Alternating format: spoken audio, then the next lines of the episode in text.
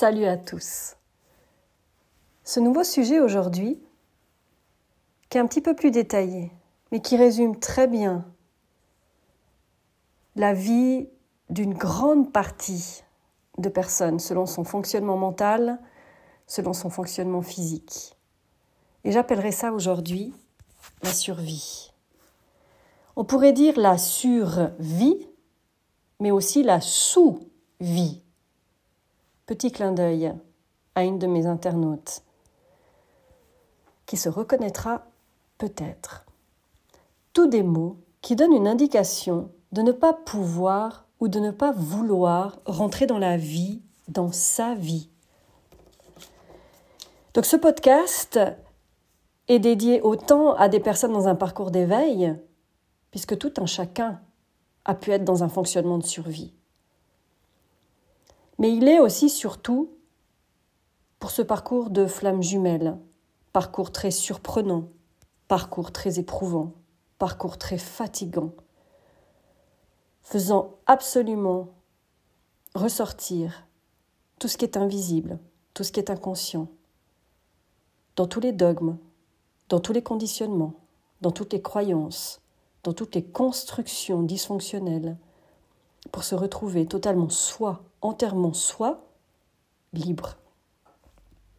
Donc la survie, c'est un système de défense mis en place pour se protéger de quelque chose ou quelqu'un qui a atteint ou touché notre intégrité, notre intimité, notre sécurité, notre estime, notre amour-propre, notre santé, notre corps, notre stabilité, nos besoins vitaux. Peu importe que la situation soit liée à des abus, à des traumas, à des chocs, il existe aussi des liens à une absence d'un ou des deux parents de l'enfance, à des relations toxiques en milieu familial, relationnel, amoureux, professionnel, à un manque affectif, à un deuil, etc.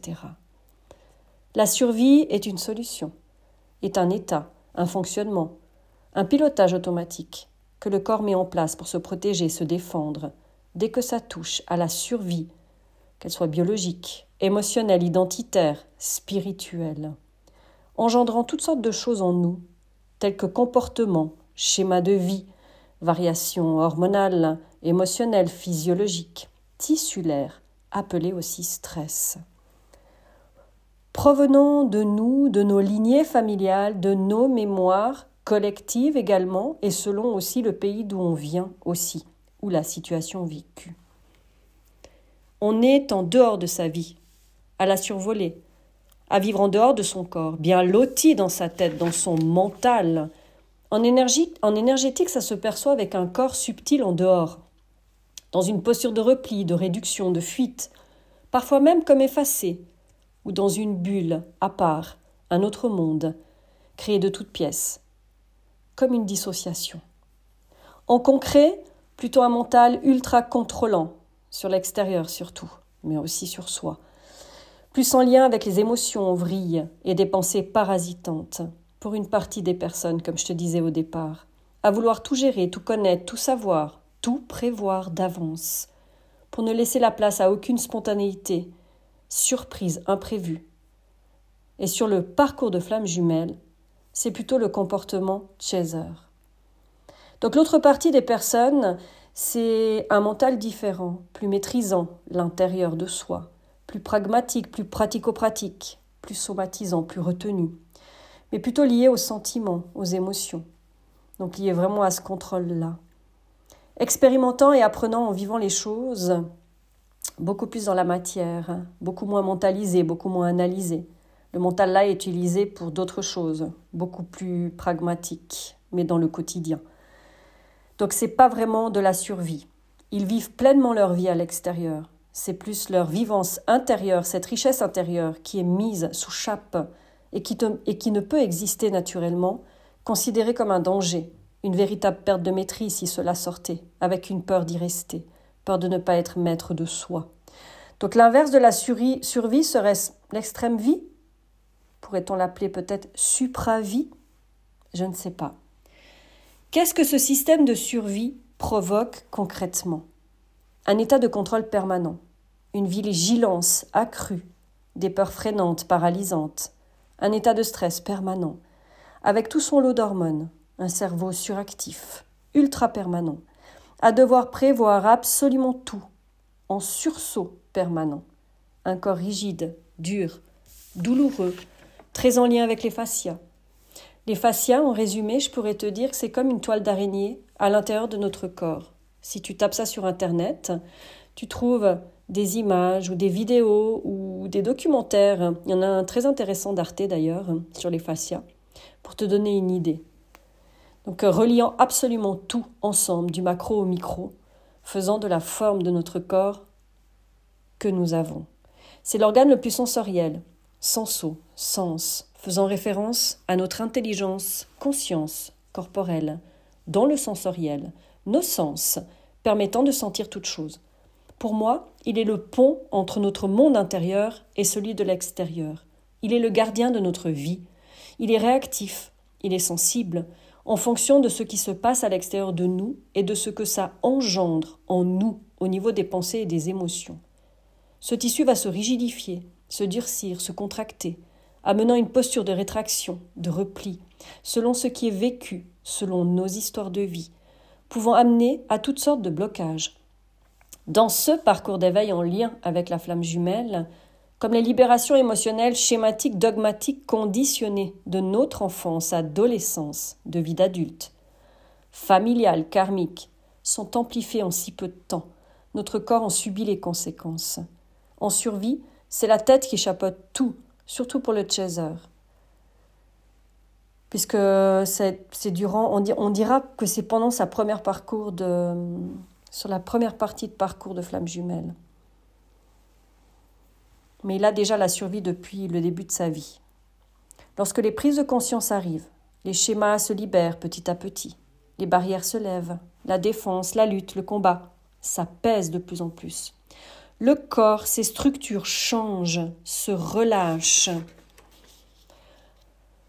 ça commence à être de plus en plus, de moins en moins actif, pardon. Le système nerveux est moins en alerte. La confiance intérieure, la sécurité intérieure, la stabilité intérieure, la force intérieure se posent de façon plus permanente. Pourquoi j'insiste sur le mot intérieur? Parce que le chaser cherche durant toute sa vie toutes ces choses à l'extérieur. Et le but de tout ça aussi, c'est de retrouver tout ça à l'intérieur. Parce que suite à des guérisons de blessures, de traumas, de choses, de choc, de peur, de mémoire, c'est tout un système qui permet justement de se remplir autrement. Donc le contrôle mental devient de plus en plus léger, donnant des instants de vide mental, de vacances, assez déroutants pour un hyper-contrôlant. Là, on lâche de plus en plus les projections, les prévisions, celles qui amènent une protection, un recul, une distance de peur de souffrir, les stratagèmes, je fais ci pour obtenir cela, le calcul, dans le but de. Ça devient plus léger, plus simple, plus doux. Un début de lâcher prise, ou plutôt de laisser aller, de laisser faire. Alors les tu dois lâcher prise est impossible pour quelqu'un en survie. Le mental contrôlant et le corps ultra rigide, tendu, en repli, ne se lâchent pas comme ça. C'est l'armure mise en place pour empêcher la vie de nous atteindre, de nous toucher encore, de nous faire mal. Mais tout dépend de ce que tu as vécu depuis l'enfance, quelle est ton histoire de vie? Donc l'intensité du contrôle de la survie sera en fonction de ce que tu as vécu ou de ce que tu as subi. D'où l'expression la vie est dure. Non, ce n'est pas la vie qui l'est, c'est ce qu'on en fait, ce qu'on résiste, ce qu'on repousse. Tu sais les pieds au mur, appelez ça la résistance. Oui, résister à ce qui est, résister à la nature, le vivant, la vie, donc l'amour. Le contrôle mental, les douleurs du corps sont le résultat de la résistance, c'est-à-dire résister à ce qui est, à la vie. Dit la non-existence, ne pas pouvoir.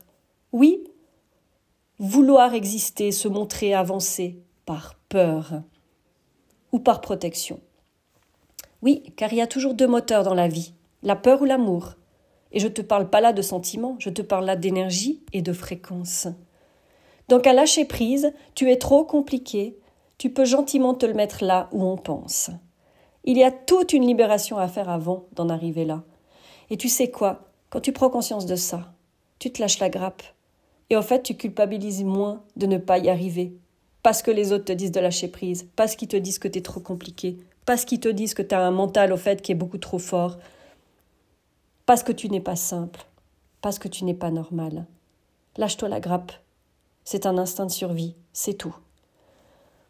Donc avant d'en arriver là, des prises de conscience, à laisser venir à chaque guérison pas à pas, une confiance qui a besoin de s'installer profondément pour que la tête puisse lâcher, donnant ainsi l'impulse au corps de se dénouer, délier, s'expandre et reprendre toute sa place. Je pourrais rajouter tous les corps, nommés chakras si tu préfères. Sais-tu que le dernier a lâché les protections et le chakra un c'est-à-dire le racine, relié au corps physique, qui est associé à la survie, celui qui nous permet de vivre en tant qu'humain ici sur Terre, l'incarnation, la prise de terre, oser son incarnation, oser vivre, oser être. Mais tu vois, toute notre vie, on a été bridé dans le faire et dans le être, à devoir suivre à la lettre toutes sortes de choses, de manières de faire ou de manières d'être, pour s'adapter pour faire plaisir, pour être aimé, pour être accepté, pour être reconnu.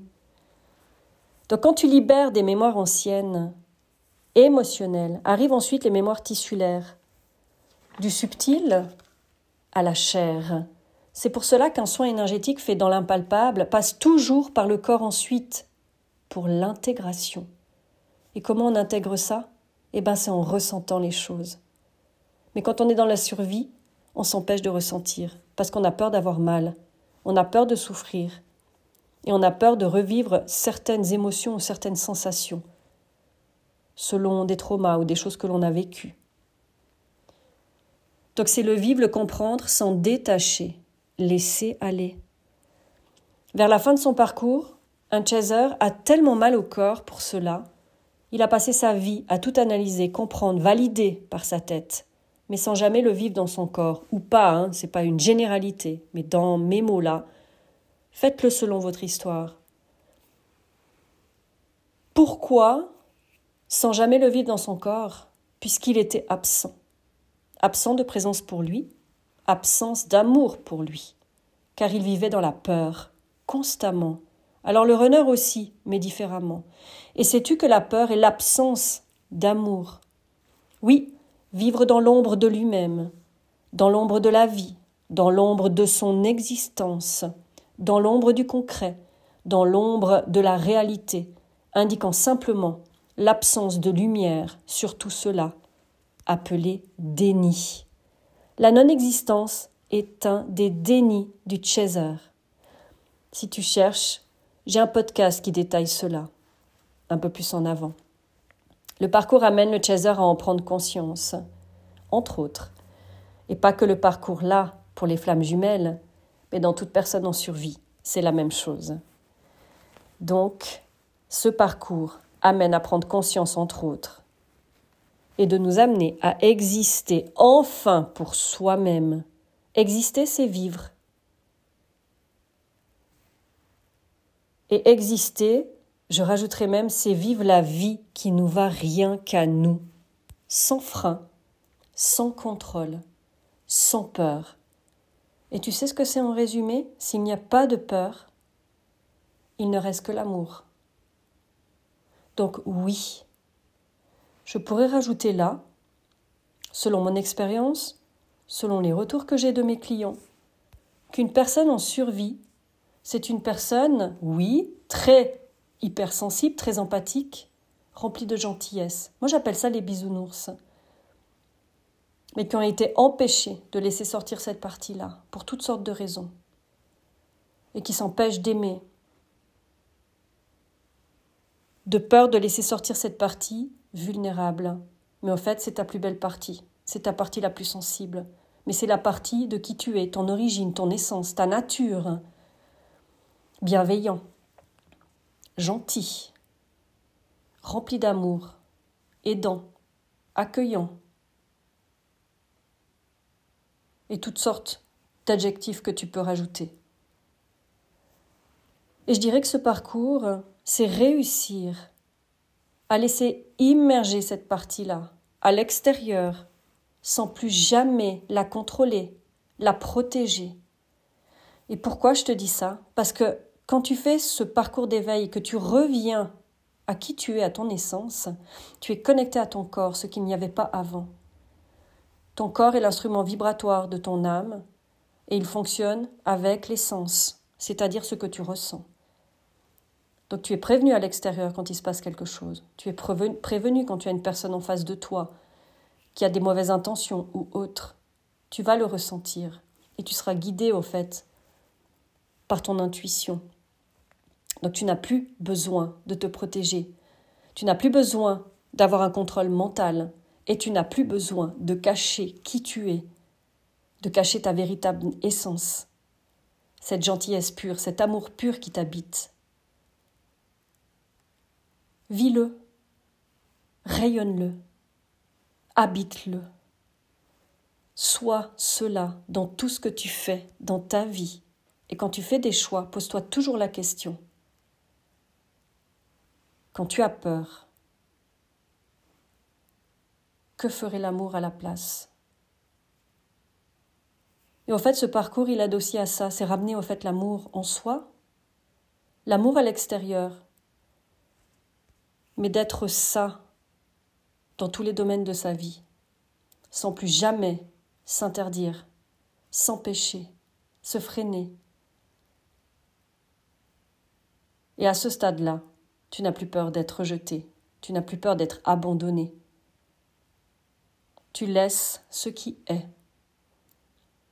Alors je ne dis pas qu'il n'y a plus de sentiments, qu'il n'y a plus de, sensations, qu'il n'y a plus de ressentis, etc. Non. Simplement, le challenge à ce moment-là, c'est de rester ouvert et de ne plus jamais te fermer à l'amour. Donc c'est tout un cheminement qui prend du temps, bien sûr, et puis, c'est des hauts et des bas. Et c'est pour ça qu'à ce moment-là, tu expérimentes les choses dans la vie. Et tu te détaches, en tout cas sur ce parcours de flamme jumelle, de ton autre. L'amour est là, l'amour est profond, l'amour sera toujours là. Mais pour intégrer les choses, pour réaliser les choses, tu as besoin de les vivre concrètement. Et en principe, c'est à ce stade-là aussi que tu décides et que tu actes et que tu choisis de vivre dans l'amour, de faire les choses avec amour et de ne pas continuer un amour qui est impalpable, qui est invisible, qui est subtil et qu'il n'y a rien de concret dans la matière. Donc c'est pas dire je rejette l'autre ou je rejette l'amour ou je rejette ce couple ou je rejette ce parcours, absolument pas. C'est que tu choisis de vivre cet amour. Point sans l'associer à qui que ce soit. Et ça, ça te rend extrêmement libre et ça te détache de tout l'amour sacrificiel, de tout l'amour conditionné et de cet amour qui fait souffrir. Et tu trouves la paix et l'harmonie à l'intérieur de toi. C'est ce que je nous souhaite à tous, de retrouver cet apaisement, de retrouver cette liberté d'être, cette liberté de penser cette liberté de ressentir. Et tu sais quoi? Cette liberté de jouir de la vie et surtout de se faire plaisir. Merci pour l'écoute et à tout bientôt.